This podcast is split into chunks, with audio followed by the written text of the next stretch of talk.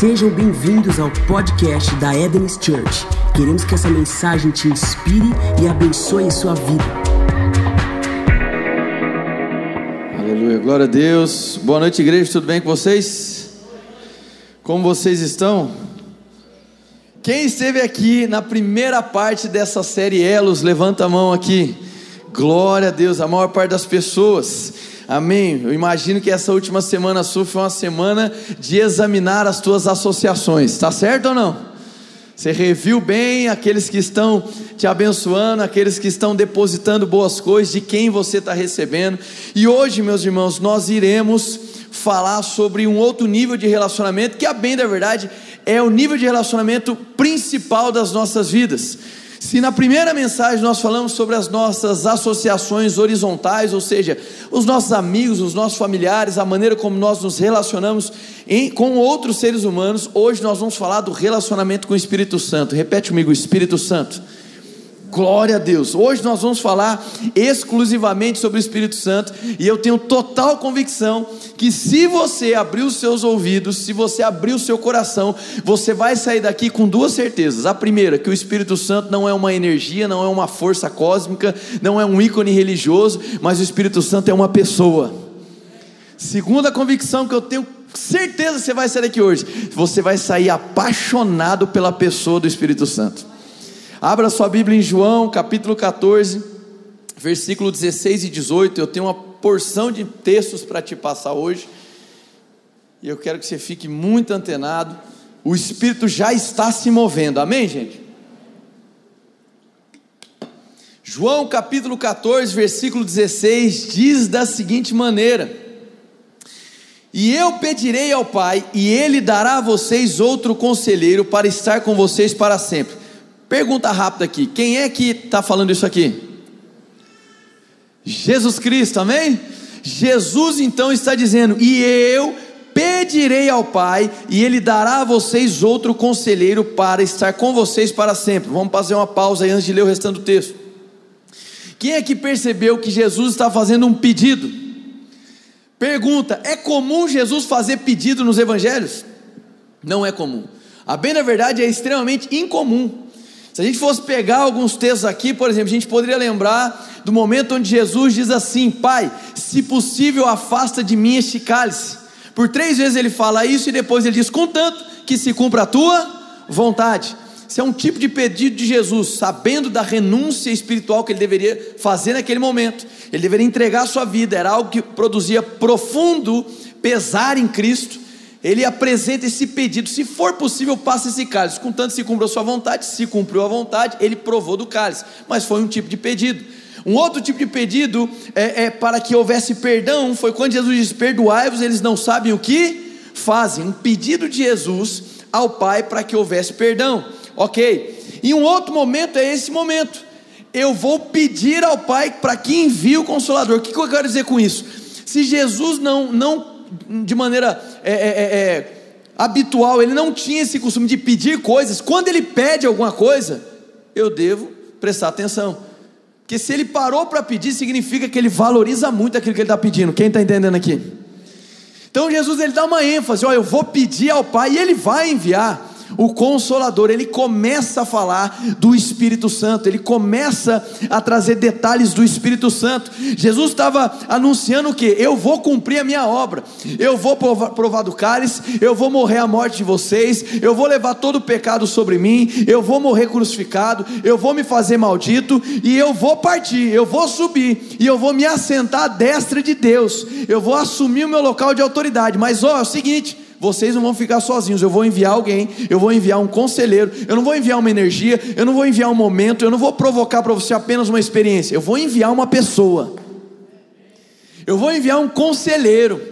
Aqui é a expressão paracleto, né? um ajudador, um consolador, um auxiliador, alguém que vai lhe prestar auxílio, alguém que vai lhe dar conselho. Eu vou enviar essa pessoa. Ele começa a falar do Espírito Santo, e aí ele diz assim: que ele é um conselheiro, e ele diz mais: ele estará com vocês para sempre. Jesus começa a modelar uma verdade para os discípulos que estavam ouvindo: oh, eu vou enviar alguém, e esse alguém estará com vocês para sempre. Ou seja, não trate o Espírito Santo como se ele fosse algo momentâneo, apenas para o culto de domingo, apenas para um momento onde você acha que o Espírito está se movendo. Não, ele veio para permanecer. Mas tem outros detalhes ainda do texto que diz assim: o mundo não pode recebê-lo porque não o vê nem o conhece, mas vocês o conhecem. Jesus estava falando com os discípulos o seguinte: o mundo não conhece, mas vocês sabem quem ele é. Por que, que ele diz isso? Pois ele vive no meio de vós. Repete comigo: no meio de vós. Eu imagino que nesse momento, naqueles segundos que Jesus falou isso, os discípulos se gabaram: eita, a gente é diferente do mundo, tá vendo? O mundo não conhece, mas a gente conhece e tem mais, está no meio da gente aqui, ó. É a gente saber conhecer, gente, nós somos os discípulos. E aí Jesus pega e acrescenta algo. Falou: ó, presta, presta atenção, ele vive com, com vocês, no meio de vós, mas ele estará em vós. Opa, isso aqui é uma declaração muito forte de Jesus, por quê? Jesus, embora estivesse no Novo Testamento, ainda não havia iniciado a nova aliança. Ele ainda estava na antiga aliança, falando com pessoas debaixo da antiga aliança, e ele estava dizendo para os discípulos: é o seguinte, vocês conhecem, vocês estão vendo os grandes feitos do Espírito, ele está se movendo entre vocês, mas está chegando um tempo, e é logo, ou seja, assim que eu partir para o Pai, ele vai ser enviado, mas diferentemente do que vocês estão acostumados, onde você vê os feitos do Espírito entre vocês, onde você observa o Espírito pairando no meio de vocês, agora vai chegar o tempo que ele vai passar a habitar dentro de vocês. Aleluia. Então, peraí, nós estamos em um ministério chamado Ministério do Espírito Santo. Nós estamos em uma aliança chamada Nova Aliança, onde Deus faz novas todas as coisas mediante o sangue de Jesus e onde a promessa do Espírito, ela é real, ela é enviada e hoje nós somos selados na família de Deus pelo Espírito Santo de Deus. Eu posso te afirmar que a pessoa mais importante da tua vida hoje não é a tua esposa, não é o teu filho, não é o teu irmão, nem teu pai, nem tua mãe. A pessoa mais importante da sua vida chama-se Espírito Santo de Deus. E a boa nova é que ele passa a habitar no coração de todo aquele que nele crê. Partir do dia em que você entrega a sua vida para Jesus, a promessa do Espírito acontece e você se torna a casa do Espírito Santo de Deus. Você não merecia isso, em hipótese alguma, nem você multiplicando as suas boas obras faria você merecedor do próprio Espírito de Deus, que também é Deus mas por causa do precioso sangue de Jesus, todo o pecado é apagado, a sua natureza pecaminosa é retirada, ele te dá um novo coração e o Espírito Santo de Deus passa a habitar nesse novo coração. Meu irmão, você pode ter levantado hoje almoçou com a sua família, tomou banho, quando você olhou para o espelho, talvez você até se esqueceu disso, mas eu quero começar a refrescar a sua memória para que todos os dias, quando você olha para o espelho, por mais que você não se ache a pessoa mais bonita da terra, por mais que você não se ache a pessoa mais próspera da terra, por mais que você não se ache a pessoa mais realizada da terra, você tem que olhar e falar assim: olha, esse rostinho aí, bonito ou feio, não interessa, ele carrega o Espírito Santo de Deus. Amém? Porque mais importante que ser bonito ou feio, rico ou pobre, é saber que você foi escolhido para ser a casa do Espírito Santo. Amém, gente? Aleluia. Aí ele diz: E não os deixarei órfãos. Preste atenção nisso aqui, isso aqui é maravilhoso. Romanos 8,16 é descrito da seguinte maneira: Porque o próprio Espírito de Deus testifica no nosso espírito de que nós somos filhos de Deus. O próprio Espírito Santo testifica no meu espírito de que eu sou filho. Então existe uma ação do Espírito Santo que é para confirmar minha filiação a Deus. E isso é correspondente ao que Jesus está dizendo: não vos deixarei órfãos. Presta atenção nisso aqui. O Espírito Santo de Deus, o relacionamento com o Espírito Santo de Deus, é o que fomenta em nós a convicção da paternidade de Deus. Você precisa entender uma coisa, irmão.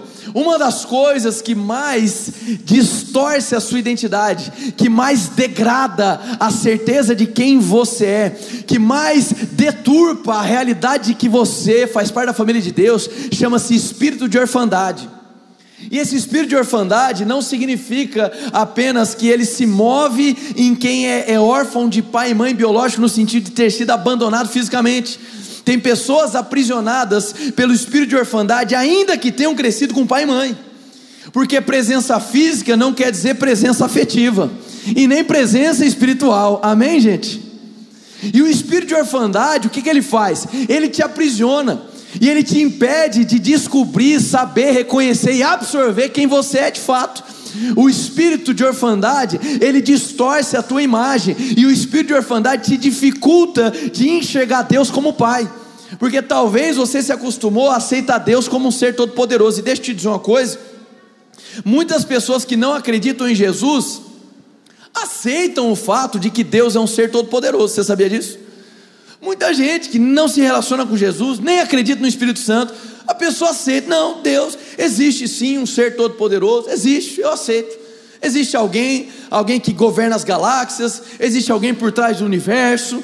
Uns vão chamar de outra coisa, outros chamar de outra, mas as pessoas não têm dificuldade de aceitar que existe um ser que é todo poderoso. Tudo bem? E uma das dádivas da, das Escrituras e do Evangelho é que Jesus veio nos apresentar um Pai. Então, vamos dizer assim, entrar para o cristianismo, vamos dizer assim, para a família de Deus, sem a revelação de que Deus é o nosso Pai, faz com que você ande aqui nessa terra, mesmo sendo filho, se relacionando com Deus distante. E Deus não tem interesse nenhum de ser apenas o Deus poderoso de você. Deus tem interesse que você saiba que Ele é um Pai amoroso que estende a mão e caminha contigo. E quem é que fomenta isso em nós? O Espírito Santo. O Espírito Santo, ele, através da sua atuação, ele supre esse desejo de paternidade. Vamos lá, gente, a gente vive na, na geração mais vitimista e carente de todas as gerações. Existe uma tendência hoje da humanidade, geração Z e as outras, em serem cada vez mais dependentes emocionais. E o relacionamento com o Espírito Santo faz com que nós tenhamos a aceitação da paternidade de Deus. Existem pessoas que já estão com seus 30, 40, 50, 60 anos, até hoje aprisionadas com o espírito de orfandade. O espírito de orfandade faz com que você tenha dificuldade de se entregar totalmente para sua esposa ou para o seu marido de confiar no seu cônjuge. O espírito de orfandade é, faz com que você tenha dificuldade de se entregar totalmente num relacionamento com Deus. Porque o espírito de orfandade sempre vai gerar em você o quê? Ó, eu vou. Alguém estendeu a mão? Tá, mas o que, que essa pessoa quer? Se ela está me estendendo a mão, ela quer alguma coisa em troca. E se, e se eu confiar nela, uma hora ela me abandona. Então ele fica aprisionado naquele ciclo de abandono. E meu irmão, a maioria das vezes tem raiz na infância, de humilhação, rejeição, abono, abandono, abuso, desarmonia conjugal de pai e mãe, que a criança recebe, absorve. Tudo aquilo são escapes onde o espírito de orfandade pode se aproximar e começar a distorcer a identidade dessa pessoa. E um dos maiores malefícios do espírito de orfandade é porque ele distorce a percepção da paternidade de Deus. Amém? Você está aqui ou não? Por isso o Espírito Santo é tão importante, por isso que ele é a pessoa mais importante, porque ele supre essa carência, ele reforça a paternidade de Deus. Você pode dar uma glória a Deus por isso? Amém. Estamos falando sobre o Espírito Santo de Deus. Vamos ler o versículo 26, um pouco mais adiante aí. João 14, 26 diz assim: Mas o conselheiro, vírgula, o Espírito Santo, que o Pai enviará em meu nome, ensinará a vocês todas as coisas e fará vocês lembrarem tudo o que eu disse. Presta atenção nesses dois detalhes agora. Mais uma vez é descrito como conselheiro. Aí aqui ele vai nos dizer que ele nos ensinará todas as coisas. Isso é compatível com o que o apóstolo João ensina. Vós tendes a unção que vem do Santo, está falando da ação do Espírito Santo, e sabeis todas as coisas. É evidente, o próprio Espírito Santo é Deus. Amém, gente? Ele é um com o Senhor e Cristo. Ele é Deus, sendo Ele Deus, Ele tem o conhecimento de todas as coisas, e o relacionamento com o Espírito Santo vai me trazer a revelação do que é necessário, sim ou não? Muito bem, então, primeiro ele fala que ele nos ensinará todas as coisas, isso fala sobre conhecimento e sobre habilidade, mas tem um outro detalhe: ele diz da seguinte maneira, e fará vocês lembrarem, fará vocês lembrarem, repete comigo, memória. Ah, isso aqui é maravilhoso, por quê? É muito comum, às vezes, as pessoas terem uma experiência com Jesus. Vem num culto, vem num evento, vai numa conferência, faz um curso, vai no encontro, tem algum momento chocante, e glória a Deus. Assim começam as nossas histórias com Deus. Amém, gente? Mas muitas vezes elas com o tempo vão se esfriando, vão se esfriando, vão se esfriando, vão se esfriando, e elas perdem essa habilidade de resgatar o que Jesus fez por elas. E uma das habilidades do Espírito Santo é, é fomentar a nossa memória. É lembrar do que Jesus fala, é lembrar do que Jesus ensina. O relacionamento com o Espírito Santo, ele aguça até mesmo a sua memória, para que a convicção das obras de Cristo permaneça viva na sua cabeça. Até isso o Espírito Santo te lembra. Amém, meus irmãos? Glória a Deus. Agora eu quero que você vá para Isaías capítulo 11. Nós estamos conhecendo, destrinchando essa pessoa do Espírito Santo. Isaías capítulo 11, versículo 2. Isaías 11, 2. Se você chegou lá, diga eu amo o Espírito Santo. Isaías 11, 2 diz assim: E o Espírito do Senhor repousará sobre ele. Só para explicar, o ele aqui é Jesus, amém? É uma mensagem apontando profeticamente para Cristo. E o Espírito do Senhor repousará sobre ele, o Espírito que dá sabedoria e entendimento, o Espírito que traz conselho e poder, o Espírito que dá conhecimento e temor do Senhor. Olha para cá. Seis características sobre o Espírito Santo. Para a gente ganhar tempo, eu vou pedir para colocar na tela ali as palavras para que a gente possa aprofundar no nosso estudo. Seis palavras são colocadas ali. A tradução que a gente vai pegar é do hebraico, ok? Então as primeiras palavras que tem ali logo ao lado uh, é a palavra no hebraico e a gente abre um parênteses para trazer o significado mais abrangente dessas palavras. A primeira que ele diz é o espírito de sabedoria, diga sabedoria. Sabedoria no hebraico é a expressão shokma, que significa sabedoria, sagacidade. O que, que isso significa, irmão? Você pode até ter o conhecimento de alguma coisa, mas se você não tiver sabedoria, você não aplica. Você pode chegar em mim e falar assim: Ó, oh, pastor, eu conheço tudo de bicicleta, eu sei quantas marchas tem, eu sei o tamanho do ar, eu bato a cara na bicicleta, eu sei quanto ela pesa, eu sei o material dela. Eu falo, tá, então anda. Andar eu já não sei. Eu só sei tudo sobre ela. Você pode ter todo o conhecimento a respeito de algo, mas é a sabedoria que vai colocar o conhecimento em prática. Quem está entendendo? A, sabedoria ela pega o conhecimento e torna ele útil. E você já parou para pensar que às vezes acontece das pessoas se tornarem represas de conhecimento, mas simplesmente elas são um deserto de sabedoria? Eu conheço pessoas que já leram as escrituras duas vezes completa, de capa a capa, sabe até os mapas da Bíblia. Amém? Já leu, mas aquilo não muda a vida dela, por quê? Porque se você ler as Escrituras apenas para acumular conhecimento natural, ou seja, deixando o autor dela, o Espírito Santo, de lado, você não prova da sabedoria para praticar. E posso te dizer uma coisa: é o maior desperdício você abrir as Escrituras e não convidar o autor delas, que é o Espírito Santo que está em você, para te ajudar a aprender.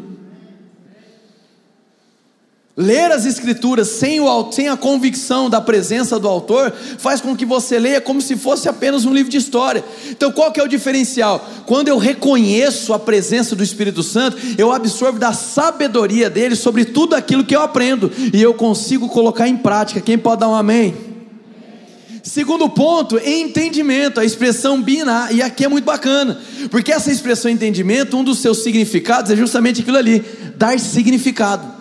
Binar fala do significado. Quantos concordam comigo que nos últimos anos, pelo menos no Brasil, está em moda essa palavra aqui, ó. Vamos ressignificar as coisas. Quem está ligado nisso aqui?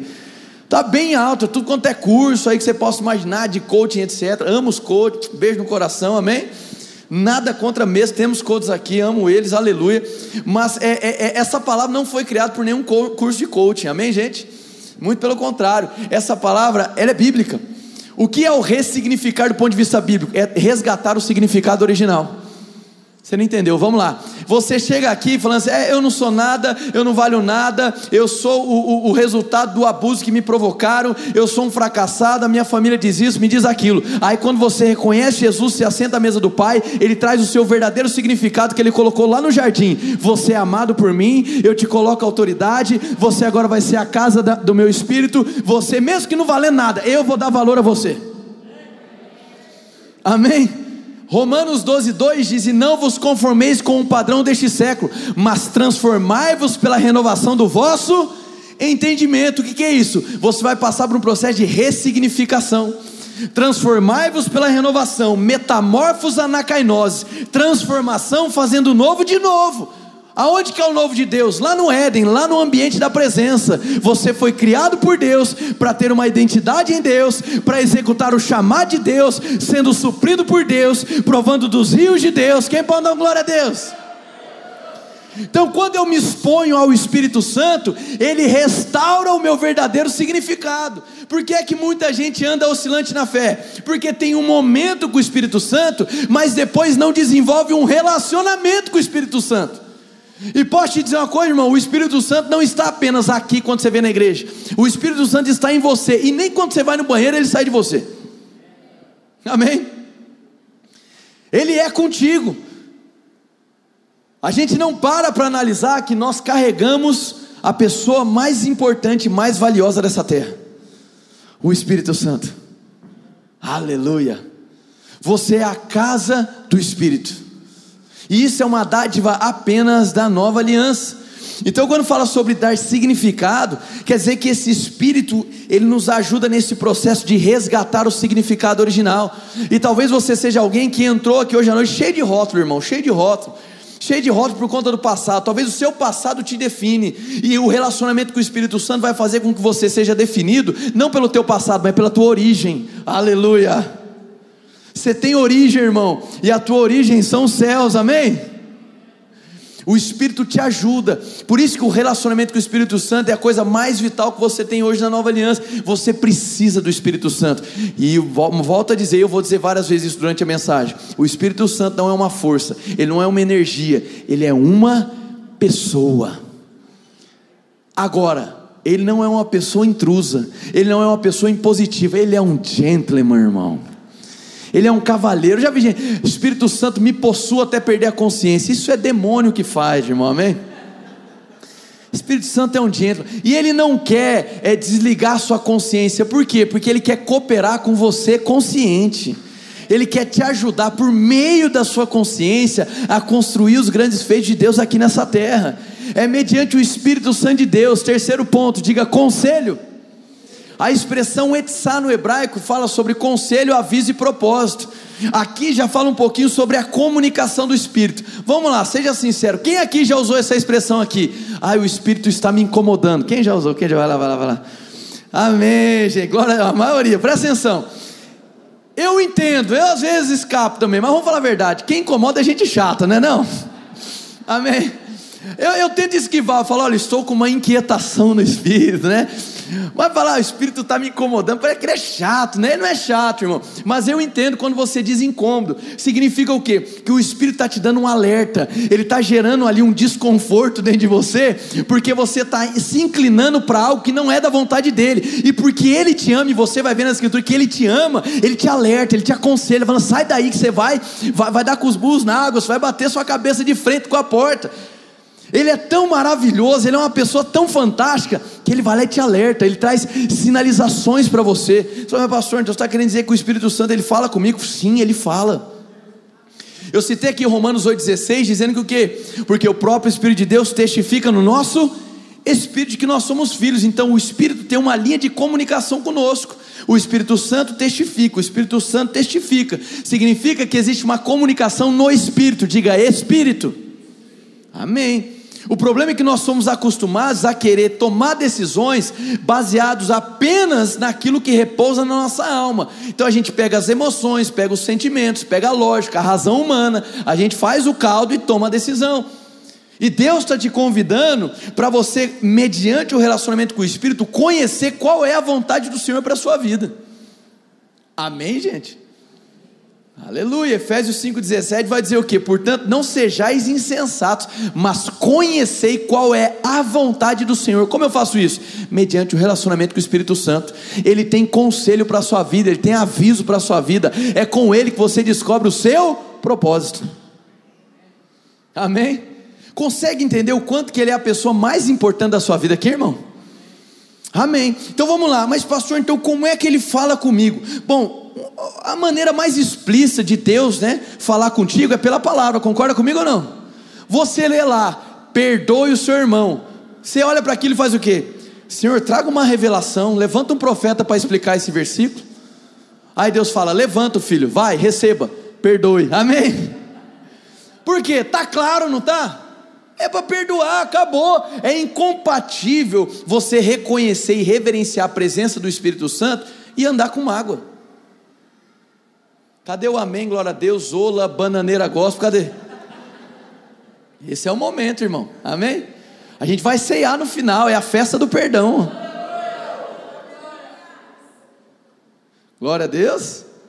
Amém. Então a Bíblia fala conosco de maneira explícita, e quando eu reconheço o autor junto comigo, ele traz o conhecimento necessário. Amém.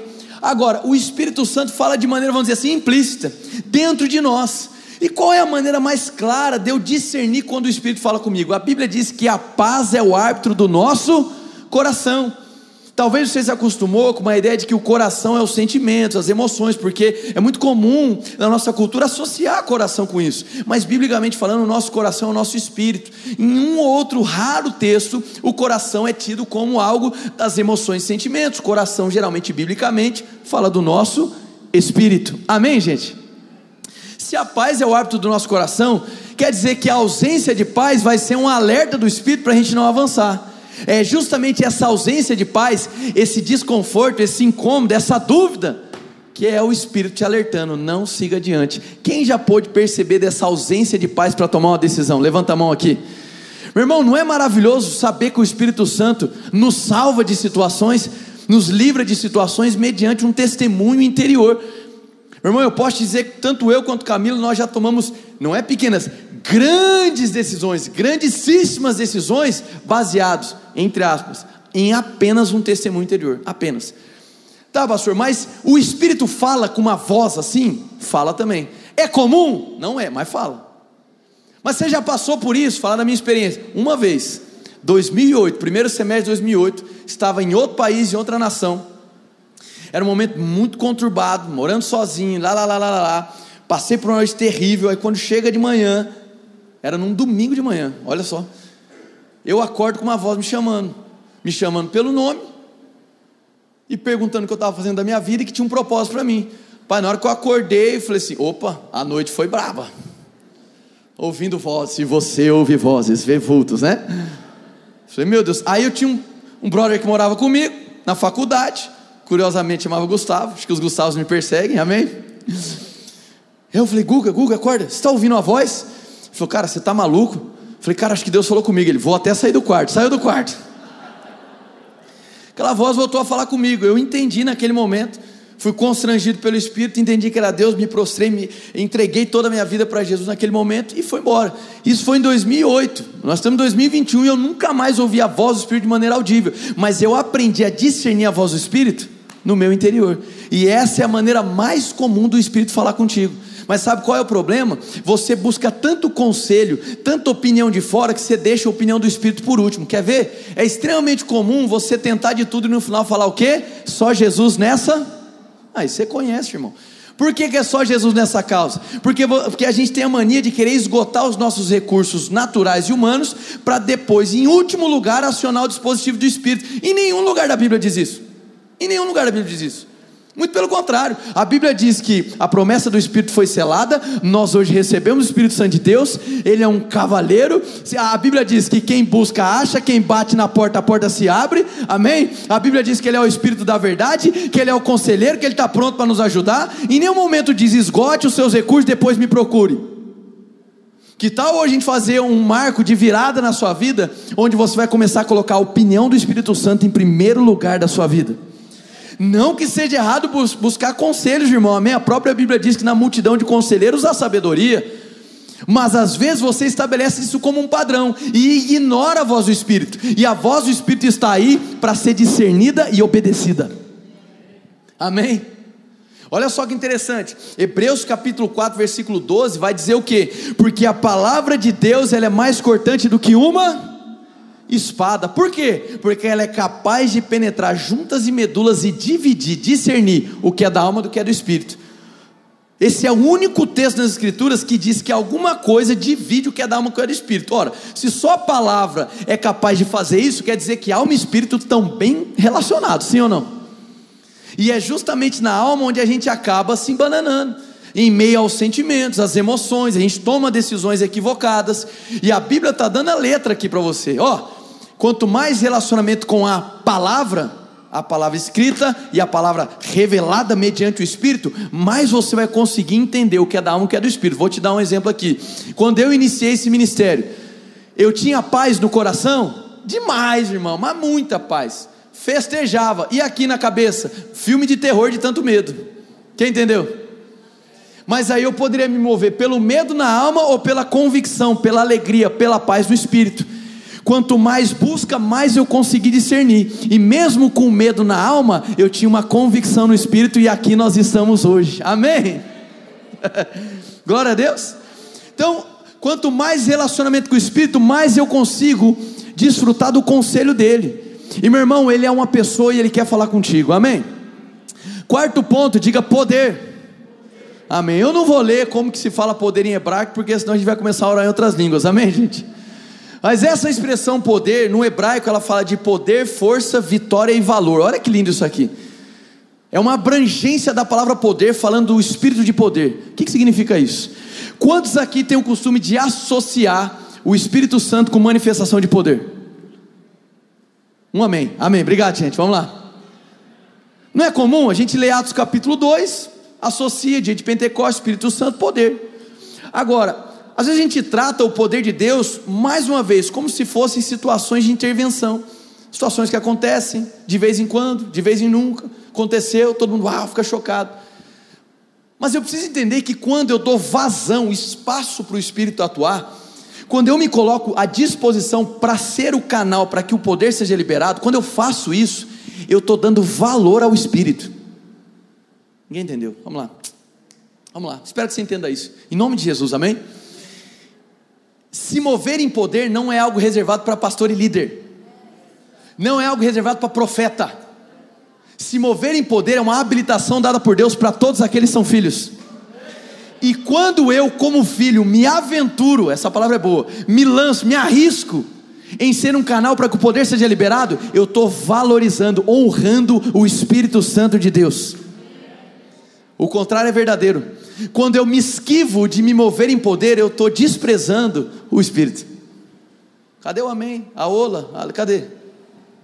Por quê? Peraí, pastor, o que você está querendo dizer com isso? Eu estou concordando com o que Bill Johnson diz no livro Quando o Sonho Invade a Terra. Ele diz assim: é anormal um cristão não ter o apetite pelo sobrenatural.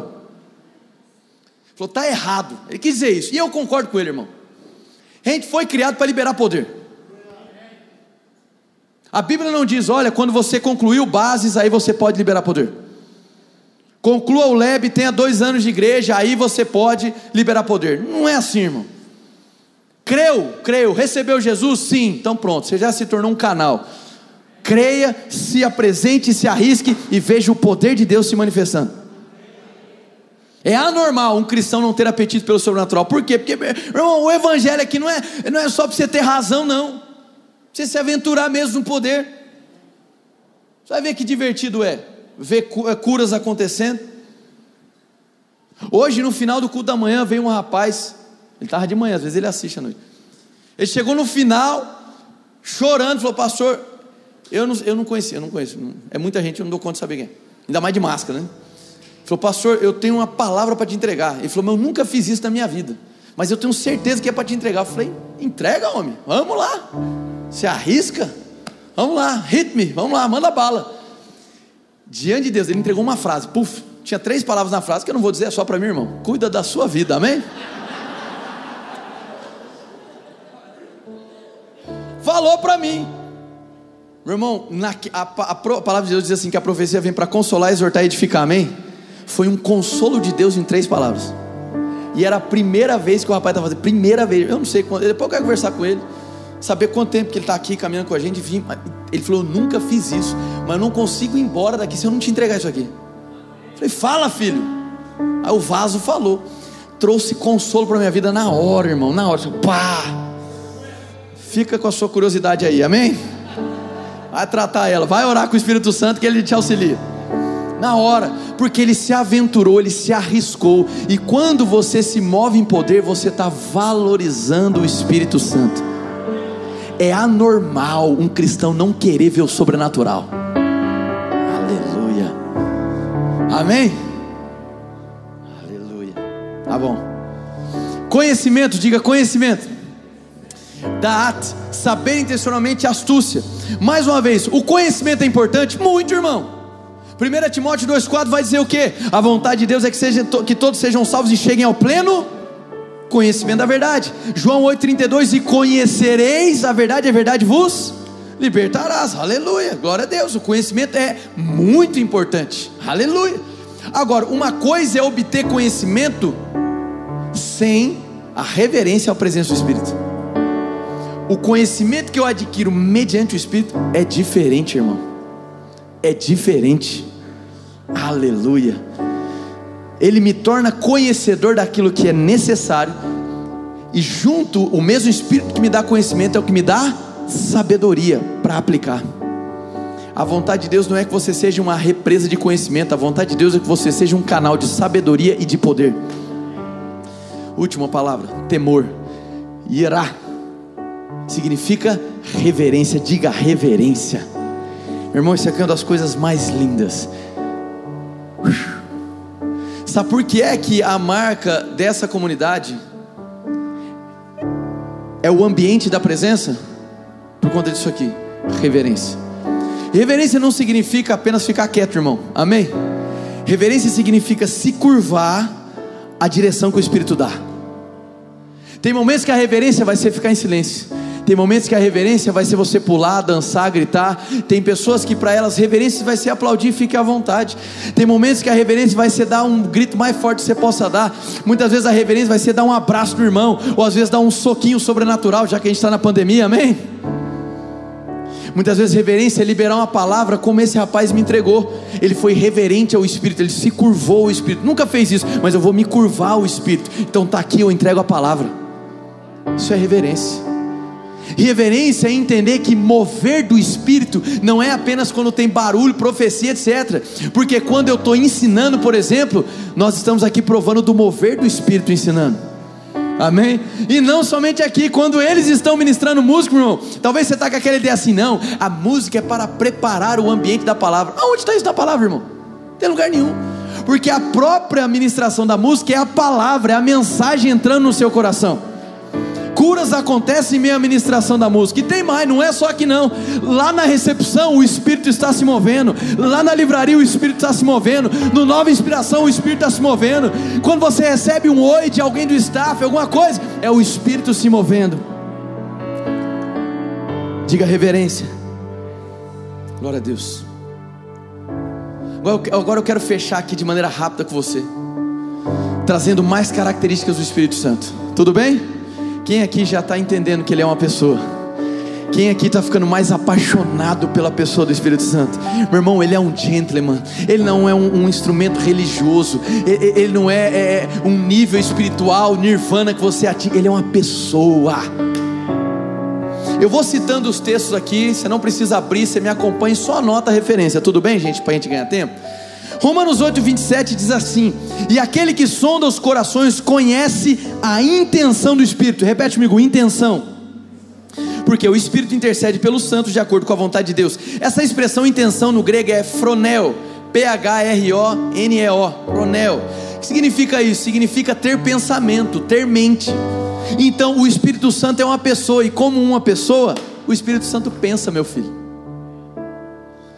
Que tal hoje você começar a orar da seguinte maneira: Espírito Santo, eu quero conhecer os teus pensamentos. Eu quero saber o que você pensa a meu respeito. Eu quero saber o que você pensa a respeito dessa situação. Ele é uma pessoa, irmão. Uma pessoa pensa. O Espírito Santo pensa. Ele tem intenções, ele tem pensamentos, ele tem uma mente. Dois, dois, né? Dois na minha lista aqui. 1 Coríntios 12, 11: Todas essas coisas, porém, são realizadas pelo mesmo e único Espírito Está falando do Espírito Santo. E ele as distribui individualmente a cada um conforme ele quer. Opa, opa, opa. O Espírito Santo é uma pessoa e uma pessoa pensa e uma pessoa tem desejo. O Espírito quer manifestar os dons. O Espírito deseja alguma coisa, irmão. Isso aqui é tão bonito, belo, profundo. Saber que o Espírito tem pensamentos e que ele tem desejos. Aqui nesse texto especificamente está falando dos dons do Espírito. Eu, há, certo tempo atrás, eu lembro que isso foi em 2018, quando a gente fundou o ministério, Deus falou comigo sobre esse texto. Começou a falar comigo, porque quando eu li esse texto, na parte dos dons, para mim era assim: olha, quando o Espírito quer, então os dons se manifestam quando o Espírito quer. Parece aquele negócio assim, ah, de vez em quando, em algum momento, o Espírito vai querer, alguma coisa vai acontecer. Então eu não tinha expectativa para quando o Espírito quer. Quem está entendendo? Aí lá, é quando tudo estiver favorável, quando tudo estiver prontinho, bonitinho, aí o Espírito quer. Aí Deus falou comigo assim, falou assim, peraí, o meu Espírito quer, mas quem disse que é de vez em quando? Ele quer o tempo todo. Ele falou: o problema é que as pessoas não estão querendo ser o canal para que o dom seja liberado, porque da parte do Espírito ele quer liberar o tempo todo. Porque os dons do Espírito, a expressão no grego é carismas, são presentes da graça. E o Espírito quer nos presentear constantemente com dons. A questão é: você tem apetite ou não pelo sobrenatural? Aqueles que têm apetite e se apresentam com fome diante dele vão começar a ver os dons se manifestando com maior frequência. O Espírito Santo é uma pessoa, e uma pessoa pensa, uma pessoa tem desejo. Quem pode dar um glória a Deus aí? Romanos 15, 30. Recomendo-lhes, irmãos, por nosso Senhor Jesus Cristo e pelo amor do Espírito Santo, que se unam a mim em minha luta, orando a Deus em meu favor. Presta atenção aqui. Pelo amor do Espírito Santo, o Espírito ama. Oh, meu Deus do céu. Presta atenção nisso aqui. Você carrega uma pessoa chamada Espírito Santo. Ele pensa, ele tem desejo e ele te ama. A gente tem mania, às vezes, sempre falar do, do primeiro amor, voltar para o primeiro amor. Quem, quem conhece a expressão? Quero voltar para o primeiro amor, primeiro amor. Porque a gente tem uma ideia de que o primeiro amor é algo que parte de nós para Deus. Mas esse primeiro amor diz respeito ao amor de Deus para conosco. Quer saber uma boa notícia? O primeiro amor de Deus por você não se esfriou. Esse primeiro amor foi estabelecido na cruz do Calvário de uma vez por todas. Ele continua te amando. Talvez você seja alguém que está pisando na bola, que está entristecendo o Espírito Santo, que está distando o Espírito Santo, mas ainda assim ele não deixa de te amar. Ele é uma pessoa, ele pensa, ele tem desejo, e ele ama, ele te ama, irmão. Oh, aleluia. Que tal saber disso? Que você carrega alguém que constantemente está liberando uma informação para você. Eu te amo. Eu te amo. Eu não desisto de você, eu te amo. Aleluia. Gálatas 5, 22 e 23 diz assim: Mas o fruto do Espírito é amor, alegria, paz, paciência, amabilidade, bondade, fidelidade, mansidão e domínio próprio. Contra essas coisas não há lei. Aqui existe uma certa divergência teológica sobre essa palavra espírito, porque nas Bíblias o comum é que espírito apareça com E maiúsculo. Tá assim na sua Bíblia? Ah, você não vai abrir agora, fica tranquilo. Tá lá, espírito com E maiúsculo. E geralmente nas transliterações que o E está maiúsculo fala do Espírito Santo. Mas pelo contexto dá-se a entender também que fala do teu espírito recriado, ou seja, o seu novo coração. Mas para a gente sair da divergência teológica, meu irmão, a alegria, a paz, tudo isso aí que eu falei, que hoje está no teu espírito, só foi possível por conta de quem? Do Espírito Santo, amém? O que eu quero dizer aqui é que o Espírito Santo também se alegra, amém, gente? A alegria é algo que brota no Espírito Santo, ele é uma pessoa, ele pensa, ele tem desejo, ele ama, ele se alegra. Quinto ponto, em Atos 9,31 diz: Assim, pois as igrejas em toda a Judéia, Galiléia e Samaria tinham paz, e eram edificadas e se multiplicavam, andando no temor do Senhor e na consolação do Espírito. Em algumas versões diz encorajamento. Repete comigo: coragem. Você carrega alguém, não uma coisa, não uma força, mas alguém, uma pessoa. E essa pessoa é uma pessoa que te encoraja. É bom, não é ter amigo que nos encoraja? Hã? Se tem alguém que está do seu lado, ombro a ombro, fala, vamos junto. O Espírito Santo é essa pessoa que te encoraja. Irmão, deixa eu te dizer uma coisa: não vos deixarei órfãos, foi essa mensagem de Jesus. Espírito Santo é aquele que te supre na área da paternidade, é aquele que te encoraja, é o seu melhor amigo, ele é um amigo fiel, ele está lá a todo momento, ele não, ele não desiste de você, ele continua te amando, ele não te ama por merecimento, ele te ama porque por conta da essência dele, ele é o próprio Deus, ele não desiste de você, e ei, você carrega o Espírito Santo. Hebreus 3,7 diz assim: Portanto, como diz o Espírito Santo, se ouvirdes hoje a sua voz, não endureçais os vossos corações. Peraí, ouvis o Espírito Santo, eu já disse aqui agora há pouco.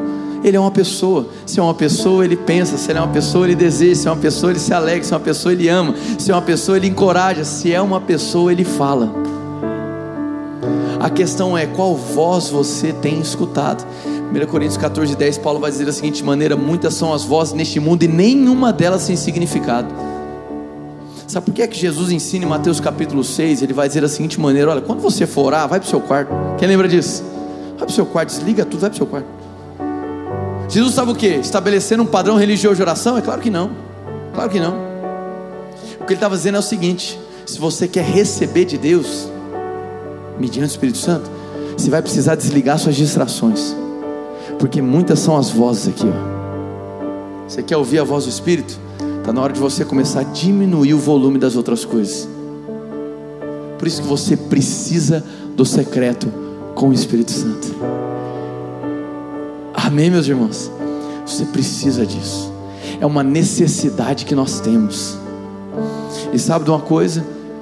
Isso que inicialmente hoje, começando hoje uma vida com o Espírito Santo, o que talvez inicialmente vai ser algo que você vai ter que ser intencional para acontecer, daqui a pouco você vai provar do prazer da presença do Espírito Santo. E aí ao invés de ser uma necessidade, mas que você tem que lutar para acontecer, agora você tem que agora você vai ter que lutar para deixar. Quem está entendendo? Daqui a pouco você vai querer ficar mais horas e horas e horas recebendo do Espírito Santo.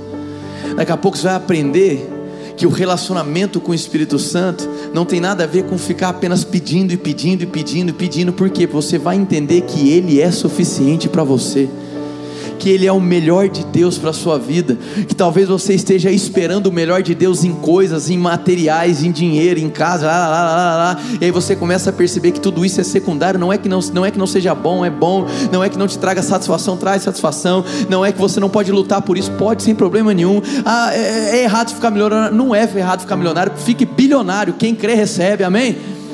Só os que deu amém, amém gente?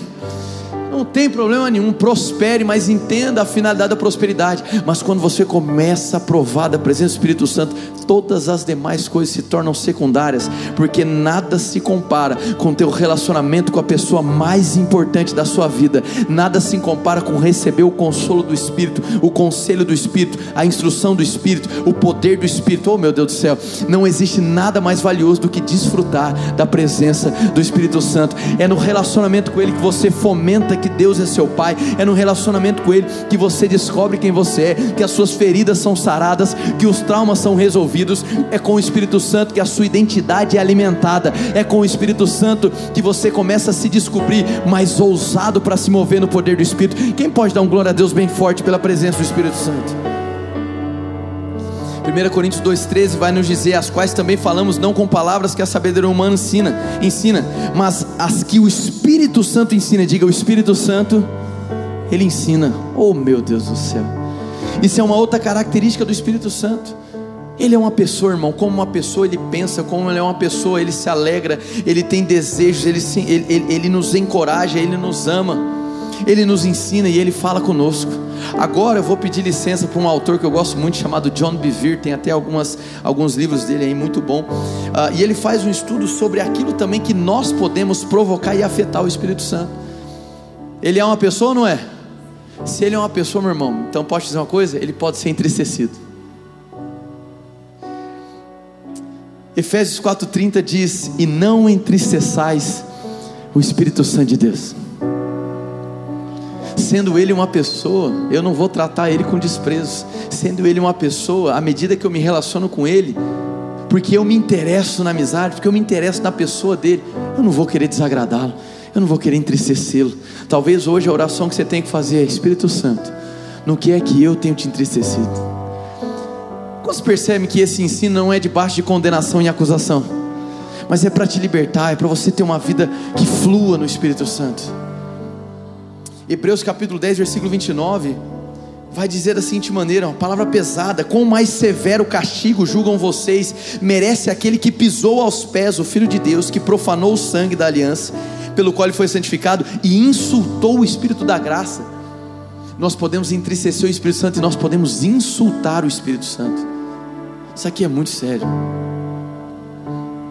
Talvez debaixo de ignorância você tenha feito isso. Essa palavra não é para te condenar, essa palavra é para que hoje possa acontecer arrependimento, para que hoje possa acontecer uma mudança de rota. Talvez ao invés de orar só pedindo, pedindo, pedindo, você pode orar hoje dizer assim: Espírito Santo, eu quero ser a pessoa que te alegra, eu quero ser a pessoa que não te entristece. Me mostra, Espírito Santo, onde que às vezes eu estou te entristecendo. Talvez seja no meu proceder, talvez seja no meu falar. Quantos entendem que isso não tem nada a ver com ser religioso? Tem a ver com valorizar a pessoa mais importante dessa terra. Eu não merecia teu Espírito Santo. Você não merecia, mas Jesus nos amou de tal maneira que morreu por nós e nos enviou a pessoa mais importante dessa terra, o Espírito Santo. Não somente isso, Atos 7,51 diz: Povo rebelde, obstinado de coração e de ouvidos, vocês são iguais aos seus antepassados, sempre resistem ao Espírito Santo.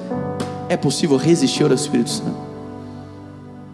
Paulo ensinando a igreja de Tessalônica, 1 Tessalonicenses 5, 17 em diante, me lembro exatamente o versículo, ele vai, vai dizer da seguinte maneira: E não apagueis o Espírito Santo de Deus, não despreze, não se oponha, não, não meça forças contra o Espírito Santo quando é que eu me oponho? Quando você sabe o que Ele está te direcionando e você faz contra. Ele é um amigo, Ele é sensível, Ele é uma pessoa. E sendo uma pessoa, tendo Ele pensamentos desejos, e eu me interessando pela pessoa do Espírito Santo, eu não vou querer insultá-lo, eu não vou querer me opor. Ele é maravilhoso demais para eu resisti-lo. Eu quero conhecer o Espírito Santo. Quem está entendendo isso aqui? Último para a gente encerrar. Não precisa abrir lá. Mas em Atos capítulo 5, versículo 1 ao 5, conta a história de Ananias e Safira. Não vou detalhar doutrinariamente o que, é que aconteceu ali. Mas Ananias e Safira acontece uma situação interessante. Pedro vai repreender Ananias e fala assim: Ananias, por que é que você tentou mentir ao Espírito Santo? Eu posso insultar o Espírito, eu posso me opor ao Espírito, eu posso entristecer o Espírito e eu posso tentar mentir ao Espírito. Mas vamos lá, sendo o Espírito Santo Deus, ele não sabe de todas as coisas? Sabe. Então, quando eu tento mentir, eu firo ele por desprezá-lo, mas eu também estou me enganando. Quem está entendendo? A mensagem de hoje, irmão, não é de maneira alguma para trazer condenação, acusação, mas para fazer uma mudança de rota na sua vida. Porque o que você carrega, você não merecia. O que você carrega é o bem mais precioso que existe nessa terra é a própria vida de Deus, é o Espírito Santo de Deus.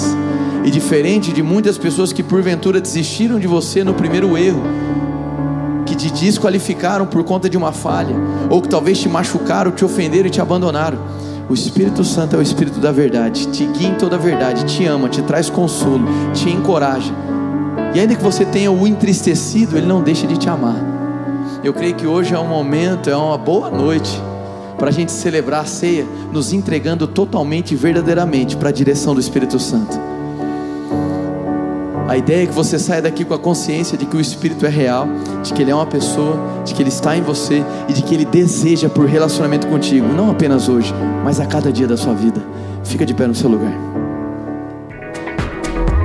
Essa foi uma mensagem da Eden's Church.